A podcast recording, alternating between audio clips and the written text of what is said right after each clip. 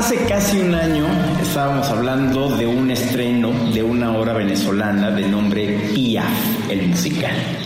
Y ahora, bueno, más bien, en ese entonces hablamos con su protagonista, María Casemplum, que quien vive en Venezuela la debe de conocer muy bien, y quien no, métase por favor a buscarla en Google, en YouTube, en las redes sociales, porque es alguien que se van a quedar con la boca abierta como yo como mexicano me quedé, ya que Marisabel, pues siendo venezolana sí la conocía, pero yo nunca la había visto actuar hasta que literal por un amigo en común, que era parte del elenco de esta obra y que también lo sigue siendo, nada más que no está en México, Cabeto, me presentó con ella y en efecto cuando la entrevistamos y vimos las imágenes y el video y la escuchamos cantar, nos quedamos asombrados. Y en esta ocasión ya después de casi un año de que habíamos platicado con ella, estamos con ella en México, con María. ¿Cómo estás? Muy bien, contenta de conocerte en persona, de hablar finalmente cara a cara, porque ya, ya siento que ya siento que éramos amigos por las redes, pues, pero verte ya es diferente. Eh, sin sospechar lo que iba a pasar con la obra hace, hace casi un año ya, eh, es un sueño a punto de cumplirse porque estamos ya a punto de estrenar aquí en la Ciudad de México. Eso me tiene emocionada, a la expectativa. No sé qué va a pasar con el público aquí, cómo lo van a recibir, porque sé que son un público muy acostumbrado al teatro, al teatro musical y a espectáculos de mucho nivel. Y bueno, la idea es llenar esas expectativas. Pia, ¿cómo has visto, cómo te has sentido después de este casi año que llevas representando a Pia en muchísimos lugares, en muchísimos teatros? Bueno, para mí es un regalo porque interpretarla eh, me ha hecho mejor cantante y mejor, mejor persona incluso. Porque pararme en sus zapatos y, y de alguna forma vivir la vida que ella vivió me hace comprender la condición humana y, y me hace alejarme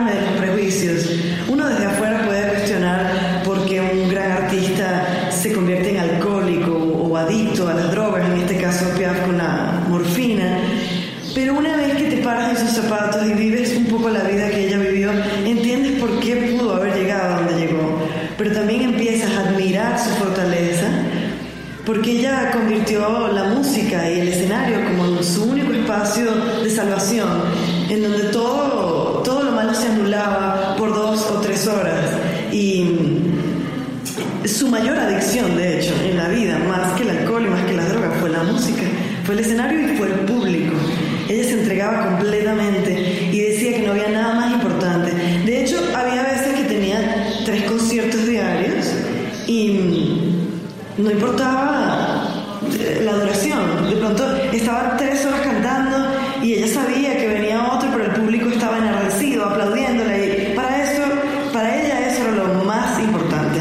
O sea, y como cantante, bueno, tratar de emular su voz, que es un registro muy amplio y una forma de cantar muy, muy particular, eh, aparte de ser un reto enorme, pues me entrenó y me, me hizo eh, trabajar una zona de la voz que, que no necesariamente Mariaca, yo en la vida lo hago.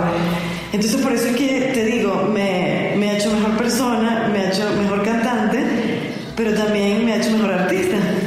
Después de todos estos meses, ¿qué has aprendido o con qué te has quedado de Pia?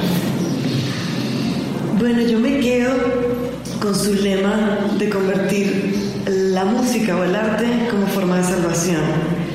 Eh, en mi vida, en mi proceso personal, también he vivido como una suerte de exilio, una salida del país por la situación de crisis y Piaf ha sido mi, mi, escape. Y ocurre ese paralelismo entre ella y yo, que yo me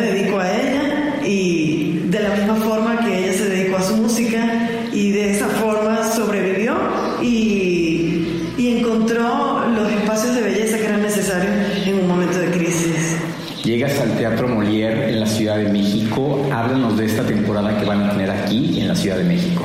Bueno, vamos a tener una temporada de tres semanas. Arranca el 12 de abril. Eh, esta semana vamos a estar de jueves a domingo y las dos siguientes semanas de viernes a domingo. Es, como dices, en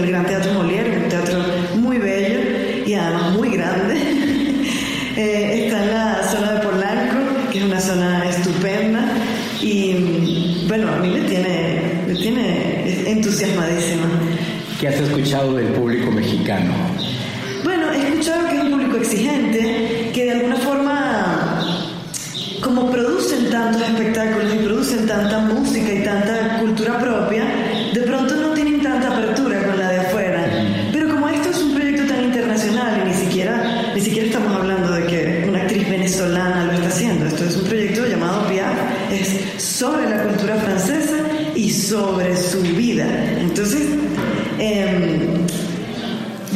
eh, sé que es un público exigente, pero a la vez ya tengo la certeza de que en, el proyecto, por, por ser Miami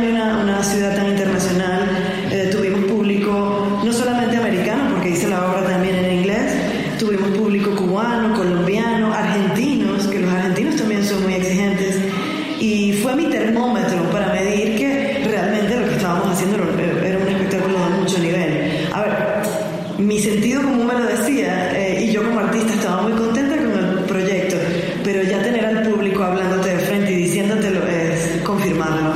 ¿Qué sigue después de México? Estás tres semanas aquí y después ¿a dónde? Sí, bueno, después de México regreso por unos 15 días a Miami y salimos a Madrid donde estaremos dos meses de temporada por allá, un poco más ambicioso porque son 40 funciones.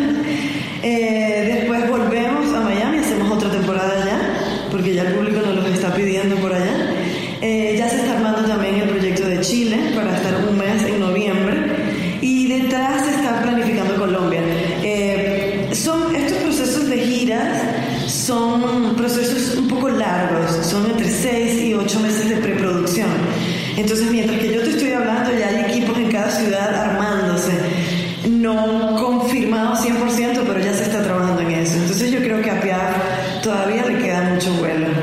Gorrión? Redes sociales para que la gente que quiera saber si van a ir y cuándo van a ir, en dónde pueden saberlo. Sí, por supuesto, y, y muy bueno saberlo porque en arroba Piafre Musical, en Twitter, en Instagram y en Facebook estamos actualizando